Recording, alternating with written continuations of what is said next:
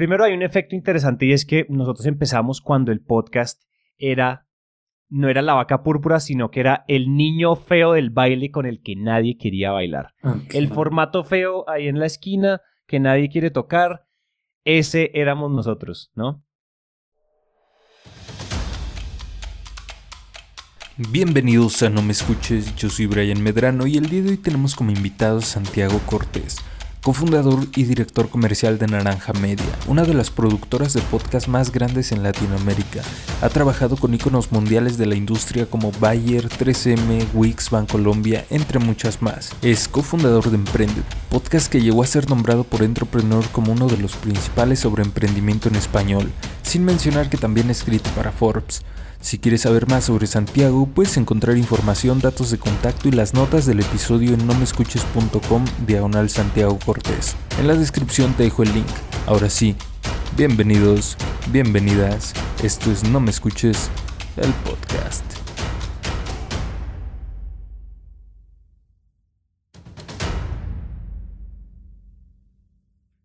¿Qué tal, Santiago? ¿Cómo estás el día de hoy, amigo? Cuéntanos. Bienvenido y un gusto tenerte con nosotros aquí en No Me Escuches. Oye, pues muchísimas gracias por invitarme a No Me Escuches Podcast. Mi nombre es Santiago Cortés, como, como les estaba contando.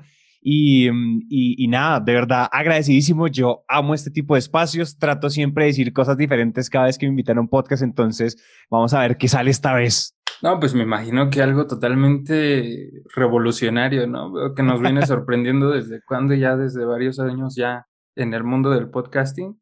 Expectativas, altas expectativas, qué bueno, me pues, gusta. Son las, Que, las que nos gustan, ¿no? De ahí partimos para hacerlas mejores todavía. Vamos a hacer todo lo posible. Pues de entrada quiero decirte que admiro muchísimo tu trabajo y tu contenido, Santi. De hecho, me gusta mucho la forma en cómo transmites y tratas de generar confianza con la audiencia. Y creo que, creo que ambos entendemos o tenemos como que al menos una idea de que un buen contenido se transmite a través de una buena historia, ¿no? A través de las historias. Y qué mejor que escuchar la historia de uno de los pioneros del podcasting latinoamericano. Vamos, tú, tú mejor que nadie conoces este medio. Entonces tengo unas cuatro o cinco preguntas que quiero que nos ayudes a contestar y eh, ¿Qué te parece si nos cuentas un poquito más o menos de, la trayectoria que has tenido, de quién eres? En resumen, porque ya hay muchos podcasts que en la que una lista. Y después hacemos tus preguntas. Me parece perfecto. Entonces, efectivamente, como les conté, Santiago Cortés Calle, así me encuentran en, en LinkedIn, me encuentran en, en, en Instagram como arroba Calle, por si si alguno de aquí queda con preguntas que me quiera hacer, la invitación de una vez está abierta. Yo respondo. Yo llegué a este podcast porque ustedes me escriben por Instagram, entonces yo respondo todo. Si alguna pregunta o alguna duda le quedó a la audiencia, siéntanse libres de, de seguirme o de no seguirme o de solo preguntarme, etcétera. Oigan, entonces, trayectoria rápidamente. Yo yo abrí los ojos, yo nací del vientre de mi mamá y tenía muchas ganas de emprender. Yo la verdad siempre tuve muchas ganas. Hoy en día soy un amante de los dos caminos, ser un empleado en, una gran corporación, en, en, el startup de otra persona, etcétera. Yo creo que toda la gente que dice que los empleados son, son algo menos, estoy totalmente en desacuerdo. Yo, al contrario, o sea, las personas que, de las personas que yo más admiro en, el, en esta vida son empleados de grandes empresas. Entonces, de una vez les digo que yo no soy de ese tipo de, de, de, de, emprendedores que dicen, no, es que tú eres tu propio jefe y entonces me liberé de la opresión corporativa, de las jerarquías, de... No, yo no soy así. Los dos caminos son absolutamente espectaculares. Si, si por alguna razón todo explotara y no quisiera volver a empezar a emprender, me emplearía sin ningún problema. Entonces, desde chiquito yo quería eh, emprender y empecé a tratar de todo, ¿no? Empecé a tratar de todo. Tuve una empresa de catering, de, de, coctelería a domicilio, donde nosotros había, teníamos una mesa autosuficiente de coctelería y nos íbamos para las, para las rumbas y para las fiestas y les dábamos a todo el mundo all you can drink de lo que quisieran. Eso era un reguero. Y mi, y mi métrica de éxito era muy chistosa porque mi métrica de éxito era un cliente feliz es un cliente que se vomitó, es un cliente que dejó vomitado todo el baño de tanto licor que le di, ¿no? Esa era, esa era mi métrica de éxito. Y ahí aprendí una cosa, ¿sabes? Pues Brian, mira que lo que pasó fue que lo que aprendí en ese emprendimiento fue, en esa empresa fue, fue algo, y es que primero uno tiene que tener socios firmes. Si la firmeza en los socios no es la suficiente, la cosa se va al carajo. Pero por otro lado aprendí el tema de servicio. O sea, le cogí mucha pasión a ser útil para alguien. claro, en este caso yo era útil porque les hacía pasar un buen rato, la gente se emborrachaba y bueno, eran, era, era muy, muy, sí, muy báquico, como eran unos era una cosa muy extrema en, como, como en esa onda. Sin embargo, entendí que uno puede hacer algo que le sirva a los demás, ¿sí? Yo le ayudaba a la gente a pasar un buen rato, a atender a su familia, a atender a sus amigos, y a mí me gustó eso de sentirme útil, ¿sí? De como de aportar algo. Después de eso, yo digamos que para hacerles un, un super cuento resumido, porque si quieren, en otros podcasts mi historia más larga está por ahí, para que pasemos a, las, a las preguntas exóticas que tienes por ahí escritas. es, es que, o sea, yo después empecé otra empresa, de una empresa de jugos, después empecé una de máquina de jugos, después empecé una empresa de tecnología eh, con una socia para hacer como el LinkedIn de actores y actrices para conseguir trabajo, ¿no? Una, un, un, un tema de matchup laboral. Después empecé una empresa de, tuve otra empresa de, de, temas de taladros de construcción, eso tampoco funcionó.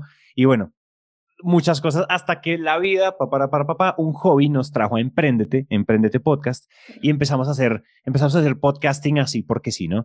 Porque era un hobby, queríamos contar las verdaderas historias de los, las verdaderas historias de los emprendedores latinoamericanos. Empezamos a hacerlo porque a nosotros nos molestaba mucho que todas las historias que escuchábamos por ahí de, emprendedores eran las historias de las revistas y esas historias de, oh, fulanito levantó un millón de dólares y ahora es tan exitoso y de la noche a la mañana y no.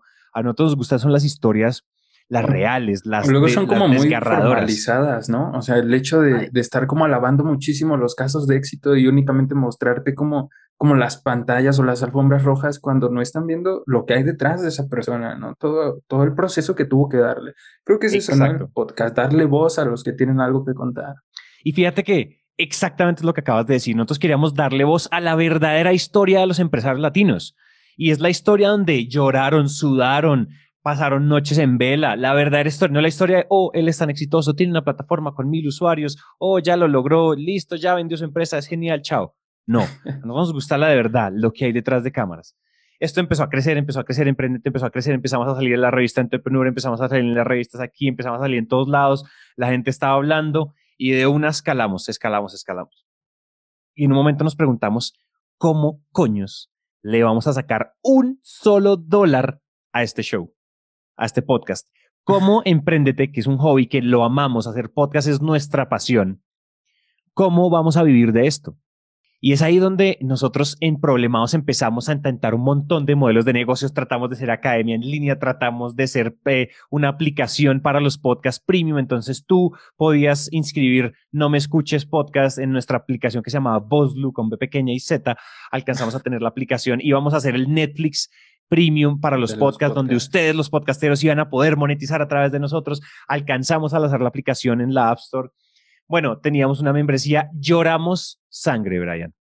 Lloramos sangre tratando de encontrar el modelo de negocios, nada funcionó. Y un día ya súper mega frustrados, dijimos, nada, esto tiene, que, esto tiene que agarrar por algún lado. Y se nos prendió el bombillo. Y dijimos, bueno, ¿qué pasa si todo esto que sabemos hacer, porque nos fuimos a hablar con los usuarios y todos los oyentes, todos nuestros miles de miles de oyentes nos decían lo mismo, cuando los encuestábamos, cuando los entrevistábamos, Ustedes, yo los amo a ustedes no por sus modelos de negocio, no porque la academia, no porque no sé qué, no porque la membresía, no porque la aplicación, no. Los amo a ustedes porque ustedes son muy buenos contadores de historias. Esa es la clave de que me hace enamorarme de Emprendete y de todo lo que ustedes hacen. Entonces digamos, si nosotros somos tan buenos contando historias, ¿por qué no ponemos ese, ese servicio, esa, ese, ese talento a nivel empresa, lo ponemos al servicio de las grandes marcas de América Latina y del mundo? Y ese fue el momento donde vimos la luz, Brian. Y ahí ya la cosa se volteó. Santiago empezó a tocar puertas, empezamos a vender, empezamos a hacer cosas para clientes grandísimos, el banco más grande de Colombia. Después, la cosa se explotó. Y, y Resumidas cuentas, en contexto, más o menos, ¿en, ¿en, qué año estamos? Eso, eso sucede en el 2019. En mayo del 2019 cerramos nuestro primer cliente que fue Bancolombia, es el banco, Grupo Bancolombia, es uno de los bancos más grandes de Latinoamérica, el más grande en Colombia. Lo cerramos, empezamos a hacer un podcast que se llama Innovación Bancolombia y eso nos disparó. Yo siempre he dicho que para todos los que nos estén escuchando, emprendedores, yo siempre he dicho algo y es, entre más chiquito sea uno, y esta sí es frase mía, esta me la inventé yo, no se la estoy robando a nadie. entre más pequeño es uno, entre más pequeña es tu empresa, entre más joven, más grande tiene que ser tu primer cliente. Cuando uno es chiquito, uno tiene la, uno tiene la sensación de que tiene que, de que tiene que, de que, de que su primer cliente es, ay, es el vecino, es que mi tío tiene una tienda, es que la empresa de mi mamá, es que la empresa de mi papá, es que en la esquina hay una tiendita que le estoy vendiendo. No. Entre, si uno quiere crecer, o sea, si uno quiere ser grande y uno quiere trabajar con los grandes, si uno trabaja en el mundo B2B, obviamente, si uno le vende a empresas, esto no aplica para B2C. Si ustedes le venden a personas y a consumidor final, esto no aplica. Pero esto se aplica si nosotros le vendemos a otras empresas. Entre más pequeño es uno, más grande tiene que ser el primer cliente. O sea, el siguiente cliente tiene que ser el más grande posible. Entre más pequeños somos, más grandes tienen que ser nuestros primeros clientes. Entonces, claro, nos fuimos con el banco más grande y eso generó un efecto dominó impresionante y empezaron a llamarnos, a llamarnos, a vender, a vender, a vender, a vender. Empezamos siendo tres socios porque se nos había dado uno y hoy en día estamos ya rondando, yo creo que vamos a terminar el mes, vamos a terminar este semestre con 25 personas trabajando en Naranja Media. Básicamente, para los que no saben, Naranja Media nos dedicamos a eso, a crear estrategias y canales de podcast para grandes empresas y organizaciones. A nivel mundial, ya no solo trabajamos en Latinoamérica, ya no solo hacemos podcast en, en español, hacemos podcast en inglés también. Entonces, eso es lo que hacemos. Somos el puente narrativo entre las grandes marcas y sus audiencias. Eso es básicamente lo que hacemos. Esa fue la historia exprimida. Eso fueron 28 años de mi vida exprimidos en lo que llevamos en 10 minutos. Pero pues bueno, igual, la historia larga, ahí están otros podcasts y demás. Y bueno, igual, si quieren la historia larga y ahorita quieren la historia larga, nos devolvemos a algún capítulo de mi vida específico. Claro, claro, ahorita vamos viendo cómo se van, se van comportando. Pero mientras, eh, el podcast, ¿cómo lo ves? Como o sea, una, una empresa, ¿cómo aprendió a ver el podcast? ¿Como una estrategia de marketing o algo así? Porque pues hoy en día como que las empresas tratan de formar un, un lazo de confianza, un vínculo, una lealtad con sus consumidores, ¿no? Entonces, Exacto. ¿qué, ¿qué, necesitan las empresas de un podcast? ¿Hacerse escuchar, formar un lazo de confianza o, o, o qué buscan? Mira, esa es una gran pregunta y esa es la pregunta que ha hecho que Naranja Media esté donde está. Nosotros trabajamos con empresas muy grandes, con Fortune 500, con 3M, con Banco Interamericano de Desarrollo, con Grupo Sura, con empresas que son muy grandes, que están en el top del, en el top 100 de las más grandes del mundo.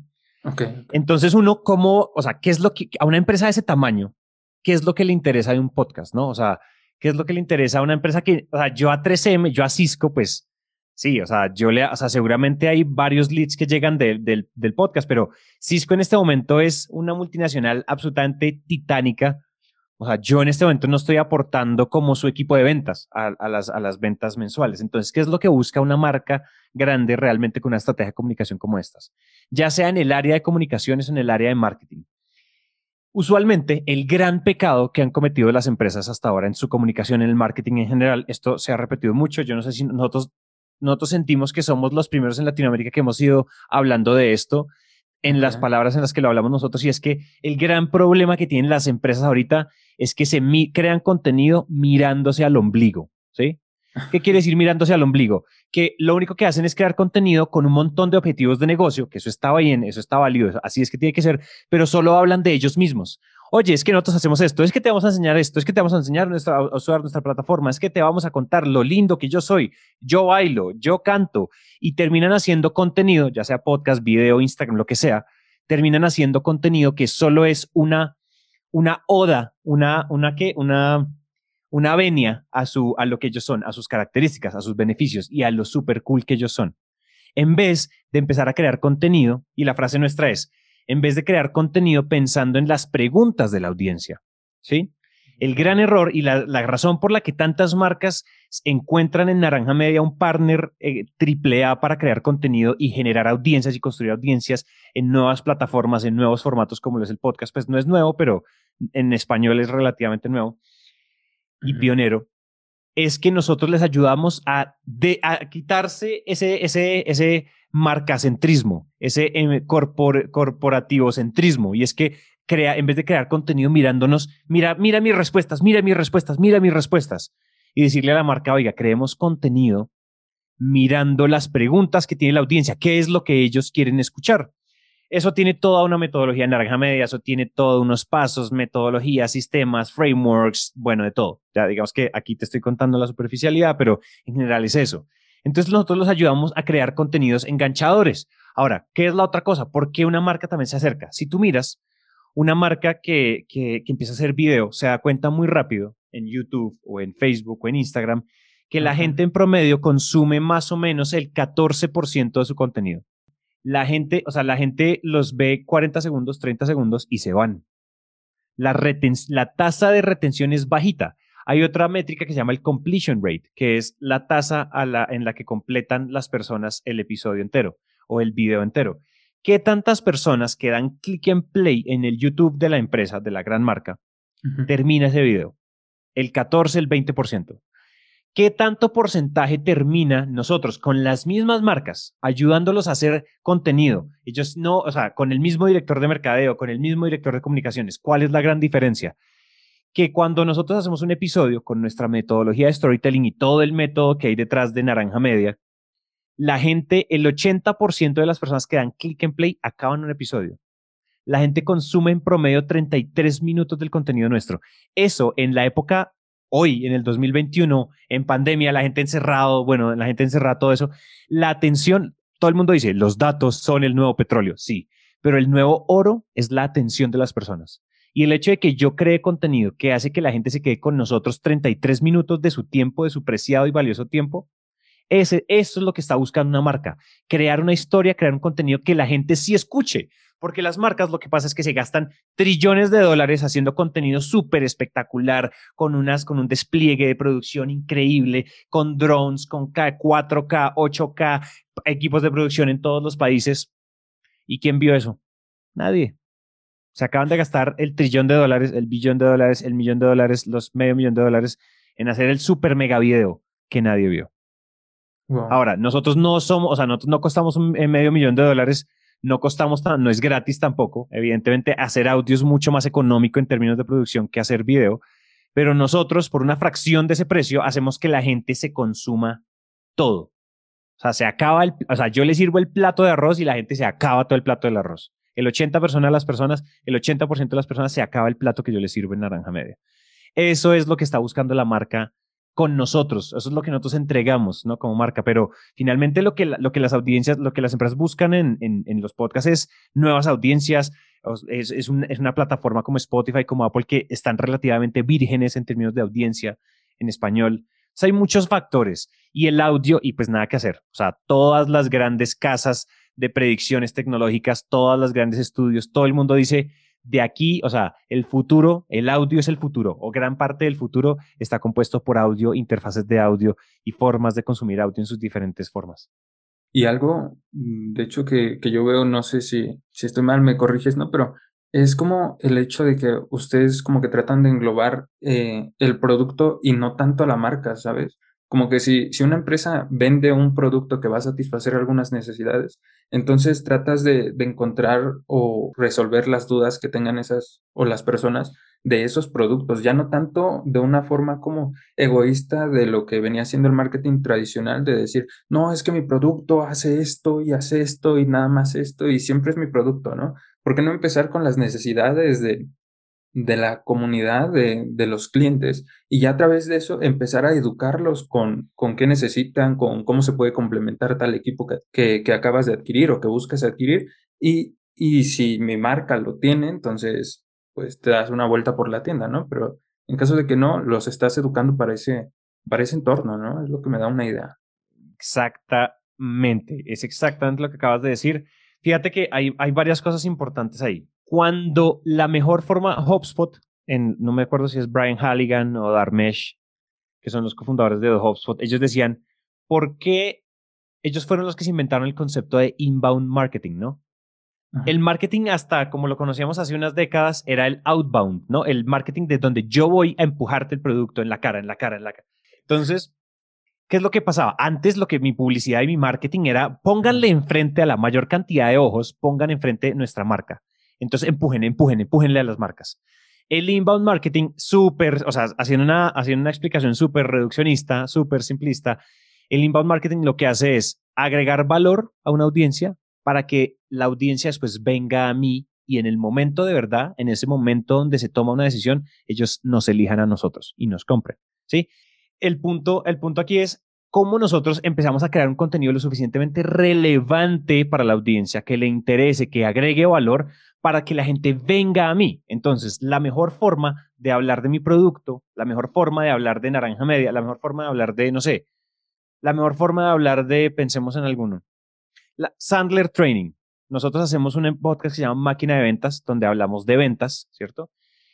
Y Dan y yo lo que hacemos, en ningún momento hablamos de los productos de Sandler. Sandler es la empresa de, capacitación y entrenamiento en ventas más grande del mundo. Nosotros nunca hablamos de este paquete cuesta tanto, este, nosotros vendemos esto, nunca. Sin embargo, Sandler en Colombia ha vendido varias decenas de miles de dólares gracias a un podcast donde el producto no es el centro, donde nosotros agregamos suficiente valor y generamos ese efecto espejo del universo donde si nosotros le entregamos, o sea, si tú das, tú obtendrás. Entonces, el universo lo que nos manda es de vuelta más, y no estoy aquí poniéndome esotérico, simplemente estoy diciendo, hacer contenido de valor es como un cajero, así me lo explicaron a, mí. Es como un cajero bancario donde tú vas echando, vas echando moneditas, vas ahorrando, vas ahorrando, vas ahorrando. Y cuando llegue el momento clave de tener una oferta, tú sacas del cajero, ¿sí? Porque llevas agregando tanto valor a la audiencia que cuando tú tienes algo que ofrecer, un curso en línea, una empresa, una consultoría, lo que sea, y tú vas a ofertarlo, pues tú tienes una audiencia cautiva que ha estado recibiendo valor de ti muchos años, mucho tiempo, muchos meses, muchos episodios. Es ahí donde está el tema. La mejor manera, y te lo voy a poner así. El otro día estábamos hablando, estas son frases de, esta es una frase de Juan Pablo, mi socio. La mejor forma de hacer brillar una marca es que la marca brille como la luna y no que brille como el sol. Lo voy a explicar. Si yo hago, o sea, el marketing tradicional hace que la marca brille como el sol. Entonces el sol, que si tú lo miras directo, el sol en candelilla, no puedes abrir los ojos, es demasiado protagónico, eh, o sea, brilla tanto que opaca todo lo demás, ¿no? Ese es el brillo tradicional del marketing, volver a la marca un sol. Pero lo que nosotros hacemos en Naranja Media y lo que hace el inbound marketing es que volvemos o sea, hacemos que la marca brille como la luna, ¿sí?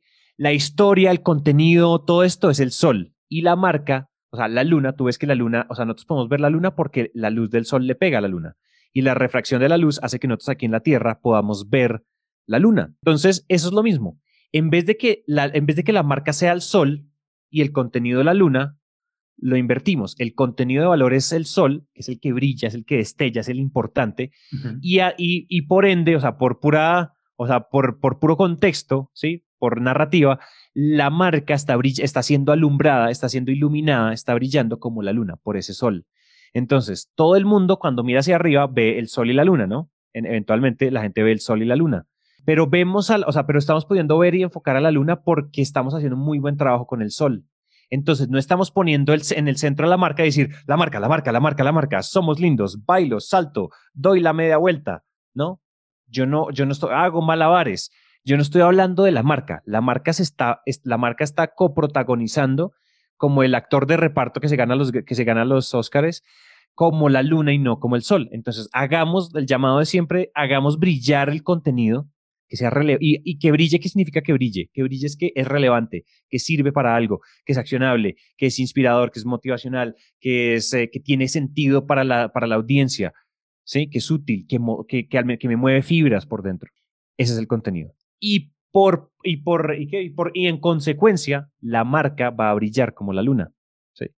Ok, y creo que es lo que están haciendo ahorita como las marcas de hace unos años atrás para, para ahorita, ¿no?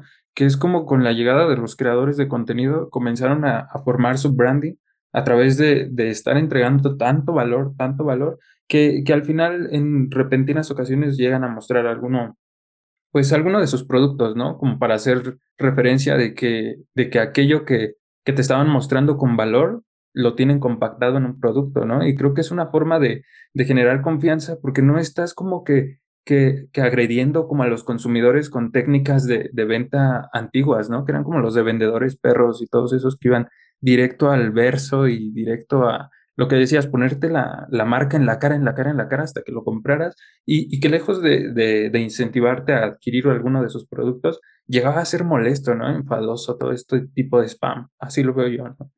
Exactamente, tienes toda la razón y ahí, y yo creo que no es, y no solo se trata, o sea, se trata de eso y de pensar que igual. Si yo tengo una comunidad, no me tiene que dar pena venderle. Nosotros lanzamos hace poquito, el año pasado lanzamos nuestro curso de podcast. de, de, un tiempo para acá decidimos que era hora de enseñar lo que sabíamos en Naranja Media sobre hacer podcast y lanzamos un curso. Ese curso lo, lo lanzamos a 200 dólares, todavía está, o sea, en este momento todavía está, o sea, todavía está al aire, pero ya no está haciendo en vivo, sino que en este momento es pregrabado para el que lo quiera comprar. Okay. Y nosotros en ese momento lo que dijimos fue, yo, o sea, no les dé pena igual hacer ofertas si ustedes venden algo. Si uno tiene un podcast y es una estrategia de marketing, pues yo igual necesito que esa estrategia tenga un retorno sobre la inversión. Yo le invierto en micrófonos, invierto en software, invierto en edición, en música, en un montón de cosas.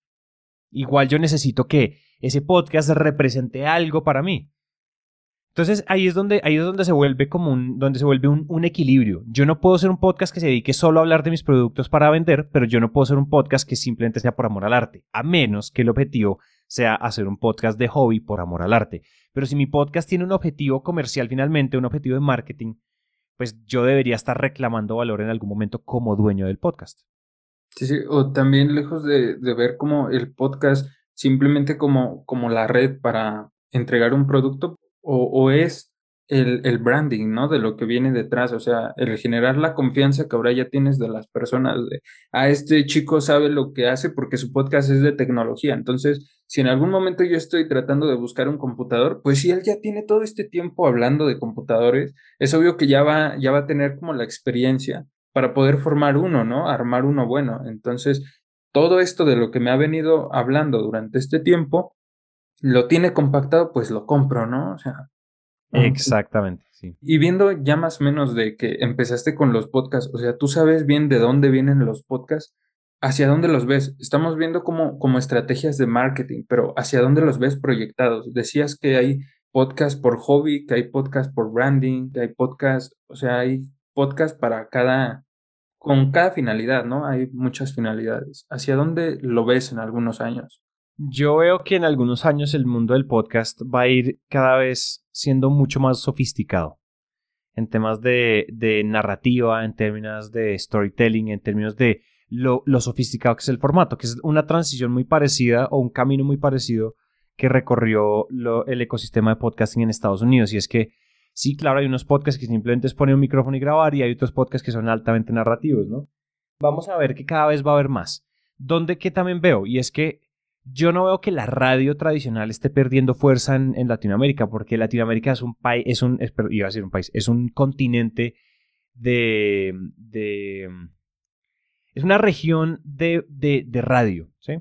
Entonces yo no creo que, eso, que esto va, va, a matar la radio, la gente que dice que esto va a matar la radio, yo no creo que eso pase en el futuro, o al menos no en el cercano ni en el mediano plazo, de pronto en el largo, largo plazo. ¿Dónde más veo esto? Yo lo veo como estrategias de mercadeo, como estrategias como un hobby, como también creo que es una estrategia de creación de comunidades, ¿no? Creo que es una forma, es una forma espectacular. Lo veo que esto va a empezar a posicionarse en todas las interfaces de audio como entretenimiento más mainstream, ¿sí? Es decir, no tanto de nicho y de plataformas, sino que yo veo que esto cada vez va a empezar a salirse un poco y vamos a empezar a ver una mezcla multiformato, ¿sí? Estrategias que se llevan la esencia de lo que es un podcast, ¿no?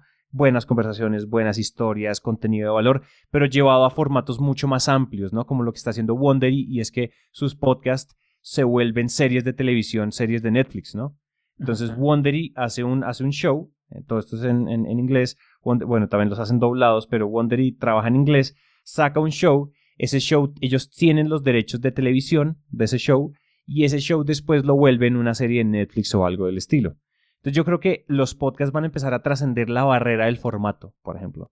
Yo creo que esto no solo se va a quedar en el audio que está en Spotify o en, Apple Podcast o en Google Podcast, sino también en, un formato que va a trascender estos eh, que va a trascender eh, esas limitaciones que creíamos que eran obligatorias. Y esto, esto es solo audio, ¿no?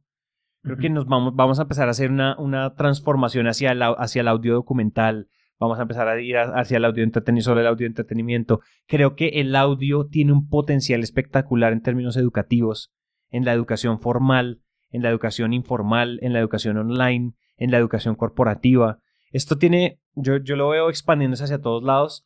En la mayoría de lados, Naranja Media está teniendo apuestas interesantes que cuando esto esté al aire, pues les contaremos. Sin embargo, lo que, a lo que me refiero es, el audio es simplemente un punto de partida lo que nos enseñó el audio es a contar historias, lo que nos enseñó el audio es a estructurar contenido, lo que nos enseñó el audio es a, darle voz a los que tienen algo bueno que decir y dejar de dejar lo que dicen de Instagram, que es deja de hacer gente estúpida famosa, todos nos dedicamos en Instagram a ser famosos a los estúpidos. Yo sí creo que deberíamos dejar de hacer famoso a gente tan estúpida que hay en Instagram, atiborrada de Instagram y un montón de vendedores de humo que no tienen nada que mostrar, sino que les toca alquilar carros para mostrar lo que tienen y dejar de hacer eso y empezar a crear, o sea, enfocarnos en contenido de valor, así sea de entretenimiento, educativo, de lo que sea, de negocios, de ciencia, de amor, de parejas, de los temas que sea. Yo creo que algo ahí va a haber algo. Sí, claro, ¿no? El podcast es muy diverso, o sea, puede entrar temas de lo que quiera. Estaba viendo el otro día que hay podcast hasta de comedia, ¿no? No me lo imaginaba, pero pues ya está, ¿no? El chiste es que, que yo estaba pensando, y déjame me acuerdo quién fue el que dijo esto, fue, fue Diego, Diego Barrazas en una conferencia TED, que, que le preguntaban, que le preguntaban acerca de cómo veía como el, el podcast y, decía algo que me gustó, que es como el audio es muy accesible a día de hoy, ¿no?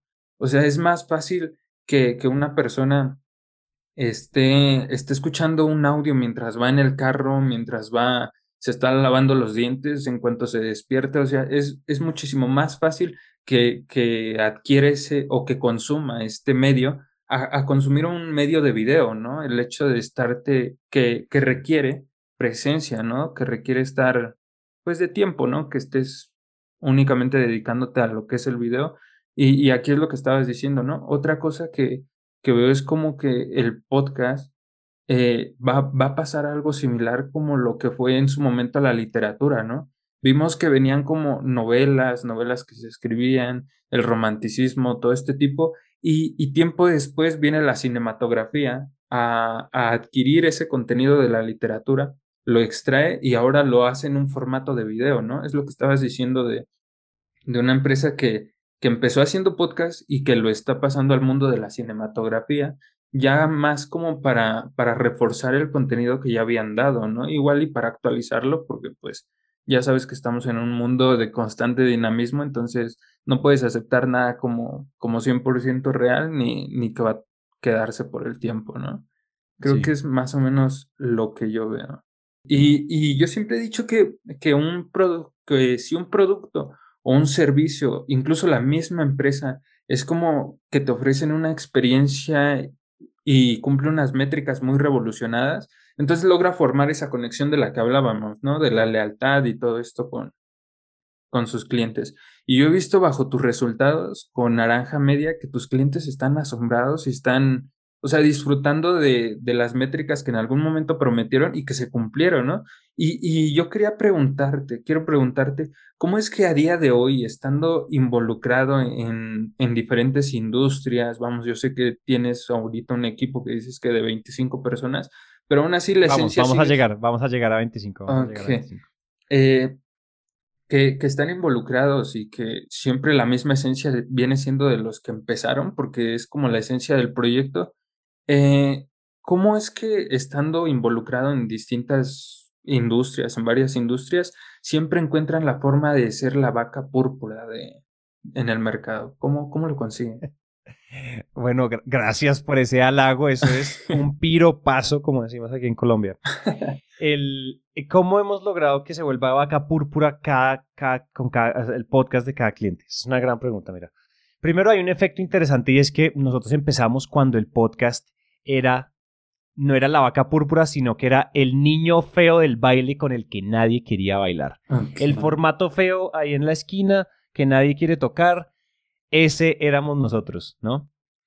¿Qué pasa? Cuando tú compras algo barato y después se valoriza, pues tú como compraste barato, estás capitalizando un montón de valor por haberlo comprado barato y después venderlo caro.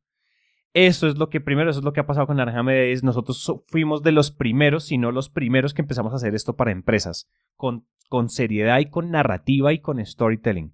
En definitiva, los primeros. ¿Eso qué quiere decir? Que nosotros estamos, o sea, una de las cosas que casi siempre pasa con nuestros clientes es que nuestros clientes son de los la primera empresa que se mete a este segmento temático en Spotify y en Apple Podcast. Entonces, por ejemplo, ¿Cuál es la primera empresa que se metió a hablar de temas de economía naranja? Eh, la primera organización que se metió a hablar de temas de economía naranja. el Banco Interamericano de Desarrollo con Naranja Media nos metimos a hablar de eso. La primera gran empresa Fortune 500 que se metió a hablar de ciencia en, en la categoría de ciencia en Spotify. 3M, cliente nuestro. Entonces nosotros lo que hemos sido es, con cada cliente que nos juntamos, casi siempre, esto no es una promesa, pero casi siempre somos pioneros temáticos en las categorías en las que nos metemos a crear contenido. Entonces, o sea, si te pones a pensar, hay un efecto, hay el efecto pionero. Claro, el efecto pionero hace que las audiencias crezcan, mm, o sea, vayan cocinándose despacio, ¿no? Son, son, las estrategias de podcast son estrategias de largo plazo.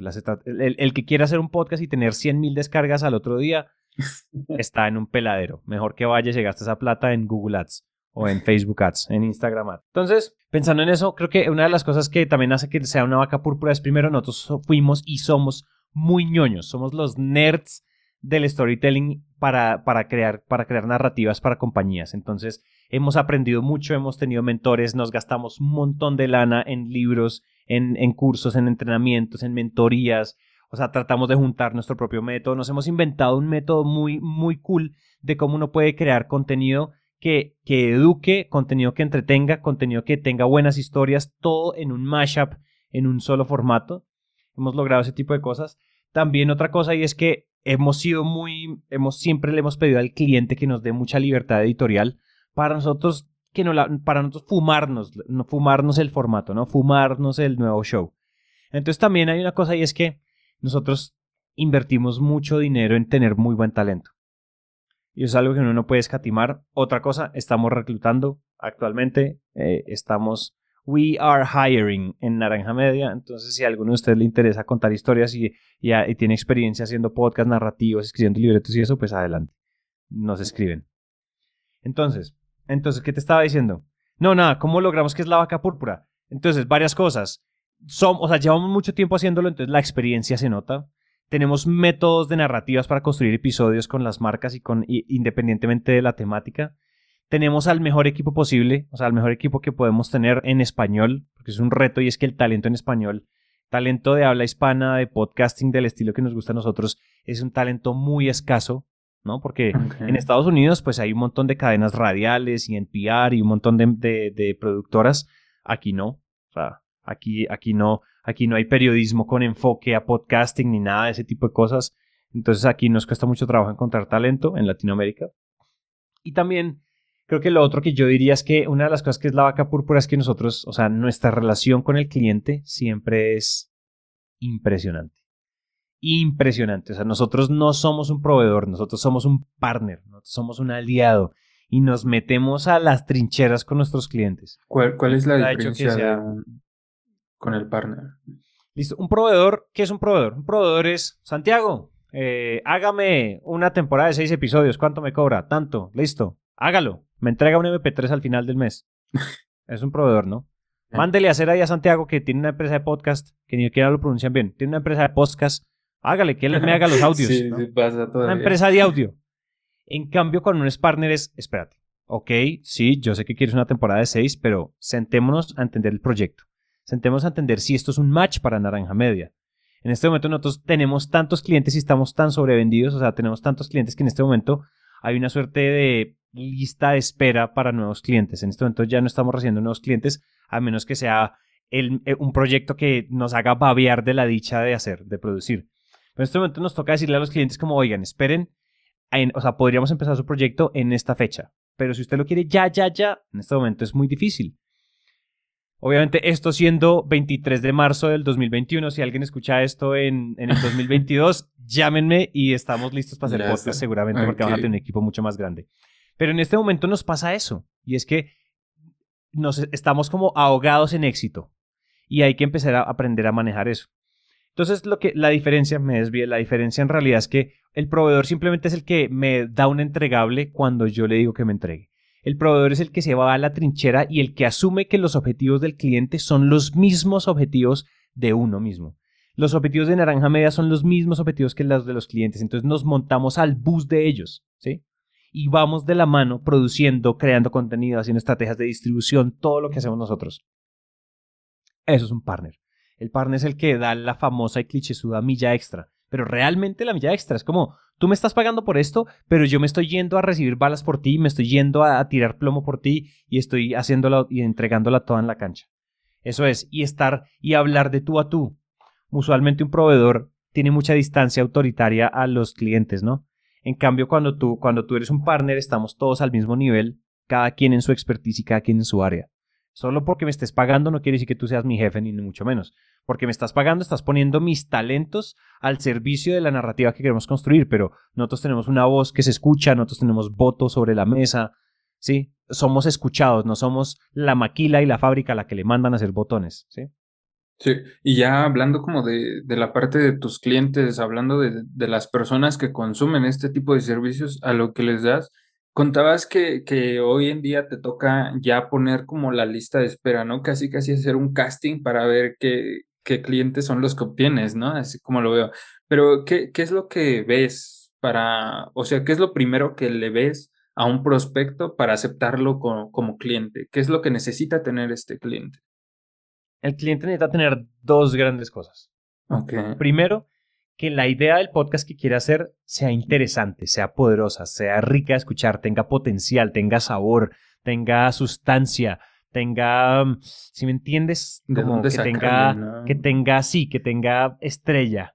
¿Cómo decirte? Que sea, que el mínimo que sea interesante. Okay. sea un podcast como, Santi, vamos a hablar, en el podcast que queremos hacer, vamos a hablar sobre esto. Y a mí al equipo nos tiene que parecer como interesante, ¿no? Si es aburrido, probablemente es muy difícil.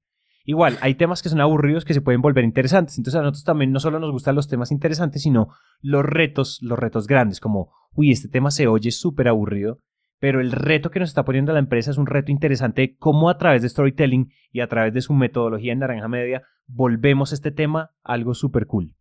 Número uno. Y número dos, el presupuesto. Probablemente nosotros somos la productora más costosa en Latinoamérica en este momento. Y pues, por, por, obvias razones, por obvias razones, que hoy en día ya son obvias. Antes no teníamos ni idea si nos íbamos a pagar sueldo o no. Hoy en día, afortunadamente, estamos en una posición muy privilegiada y muy bonita, de la cual estamos además inmensamente agradecidos, porque nosotros estamos aquí gracias a los clientes que nos han creído y gracias al trabajo y a la audiencia, a los que nos oyen. Sin embargo, estamos en una posición donde si tú tienes el, o sea, el concepto cool que nos, eh, o el reto cool que nos interesa eh, y tienes el dinero para, para, pagar una primera temporada, por ejemplo, vamos derecho a trabajar. Si no, pues probablemente tengamos que hablar más adelante cuando tengamos más capacidad de producción y podamos volver a abrir la puerta a clientes nuevos. Pero en este momento sí funciona. Creo que la palabra que tú usaste fue correcta, es como casting. Y no es casting como prepotente, en ningún momento mis llamadas de, ventas en ningún momento son prepotentes o son, ay, mira, me tienes que convencer a mí o si no, no hacemos nada. No, en realidad, en realidad no es así. La palabra casting eh, usualmente está muy, yo creo que el casting es como, ah, next, next, next. No, esto no, es como el factor X, ¿no? Ok. Como American Got Talent y todas esas cosas, no. Creo que esto es más como de encontrémonos en un punto medio donde, donde ustedes tienen, donde el cliente tiene el presupuesto para producir, pero también tiene, o sea, se deja hablar y podemos llegar en conjunto a un concepto interesante para la audiencia.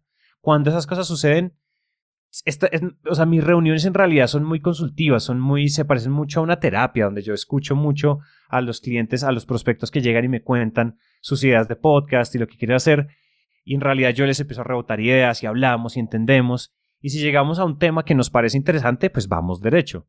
Pero si definitivamente el prospecto está súper terco, que es que yo quiero esto, que es que yo quiero esto, que es que yo quiero esto, y, y, me miro al ombligo y no me interesa y necesito que usted me lo haga y ya. Cuando el cliente quiere un proveedor y no un partner, probablemente esa es otra cosa que no, que a nosotros no nos gusta. A nosotros nos gusta que nos paguen porque tenemos algo aquí en la cabeza, tenemos materia prima, usamos nuestra materia gris para, para ayudarle al cliente a solucionar sus retos de comunicación y de marketing. Vamos por ahí, creo yo por ejemplo, para, para generar todo esto, ya, ya nos has dicho que, que, o sea, que cuál es el proceso como para, para seleccionar, cuál es tu proceso de creación, cómo es que consigues ser la vaca púrpura en este aspecto, pero ¿de dónde consumes contenido tú? O sea, ¿cuál es, cuál es el contenido que te nutre para estar vigente, para ir a la alza, o sea, seguir creando? Pues mira, hay varias, hay varias cosas, pero en general yo leo muchos libros. Yo soy un ávido lector y creo que leer es súper poderoso. Yo estoy inscrito a newsletters muy, muy interesantes es decir, yo como que yo respeto mucho mi inbox, entonces no me inscribo a cualquier cosa, sino que lo respeto mucho. Me gusta mucho estar, eh, estar escuchando no noticias, sino eh, veo documentales, veo documentales en formato corto, oigo otros podcasts. Eh, entonces creo que eso es como una amalgama de un montón de cosas, pero la gracia es estar todo el tiempo como educándose en algo. A mí me gusta mucho, yo tengo una característica, mis socios dicen que yo soy como, como, como obsesivo con eso, es que me gusta, a mí me dicen que hay que aprender algo y yo soy muy bueno aprendiendo algo muy rápido. Entonces creo que esa, esa característica es interesante y es como tener hambre de estar aprendiendo todo el tiempo, independientemente, y yo no lo digo aprender sobre podcast, aprender sobre ventas, aprender sobre estas cosas, no, uno puede aprender sobre otras cosas.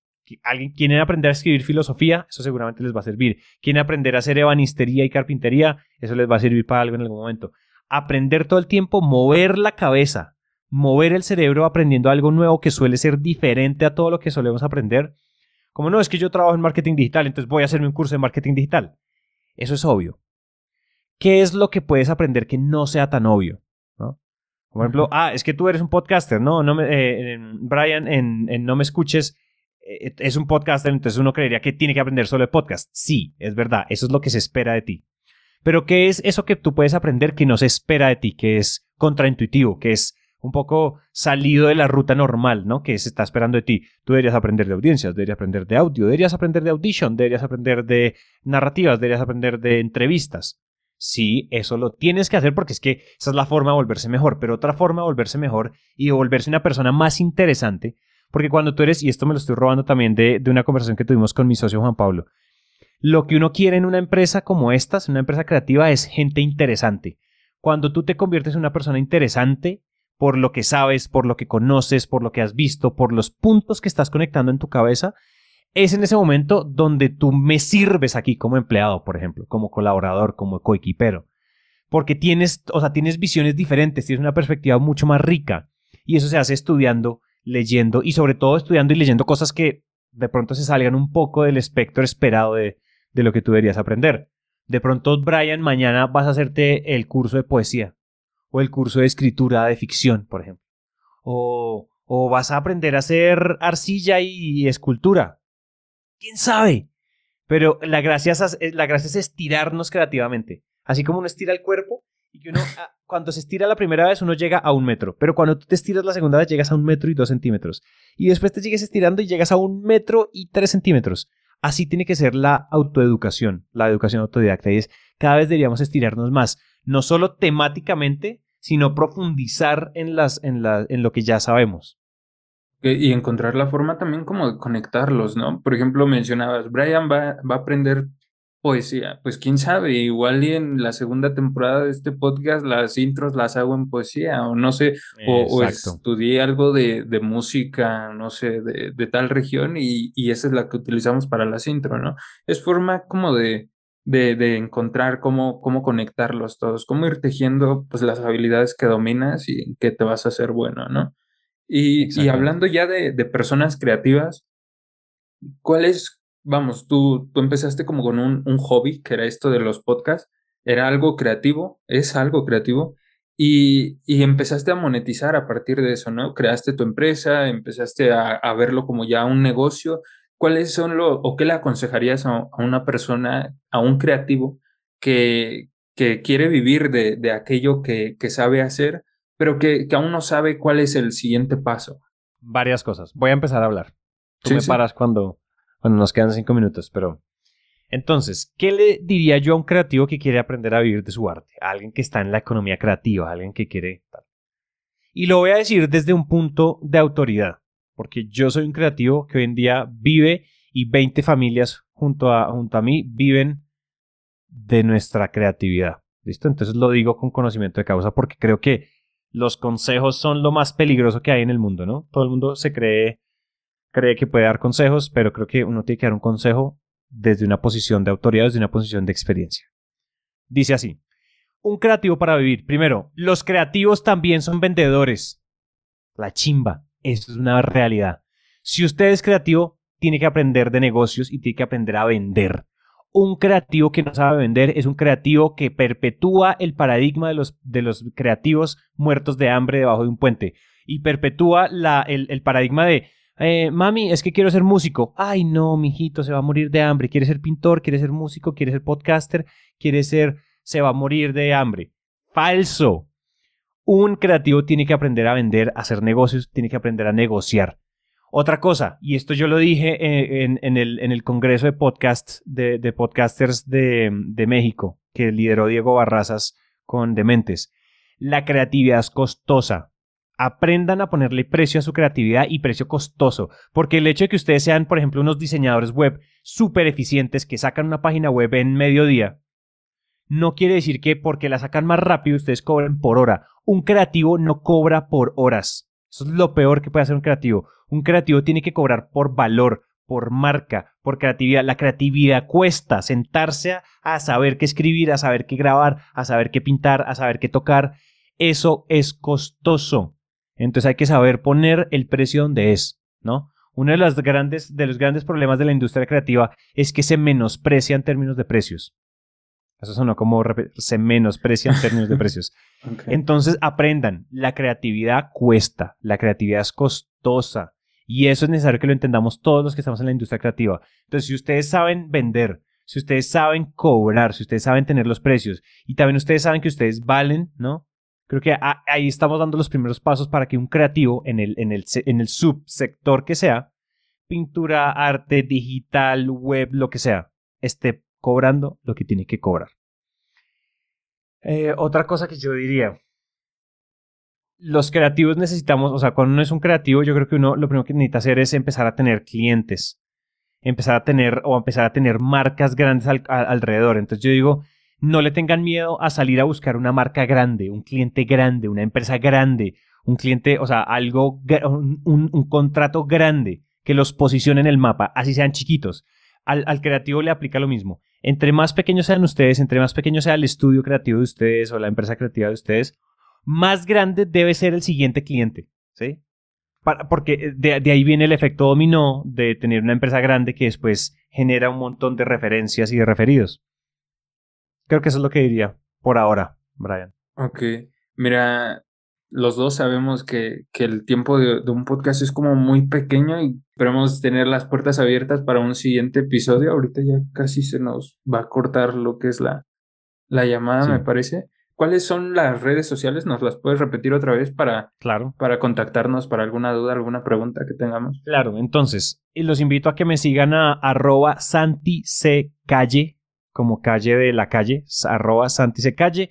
Ahí me siguen, yo estoy posteando de vez en cuando, estoy tratando de cada vez ser más activo, pero lo importante es que eh, me pueden hacer preguntas por interno y yo las respondo todas. Entonces, si les quedó una pregunta, ahí está y, no, pues nada, Brian, de verdad, muchísimas gracias. También agréguenme en LinkedIn, que ahí también, ahí también, esas son las dos redes que yo manejo.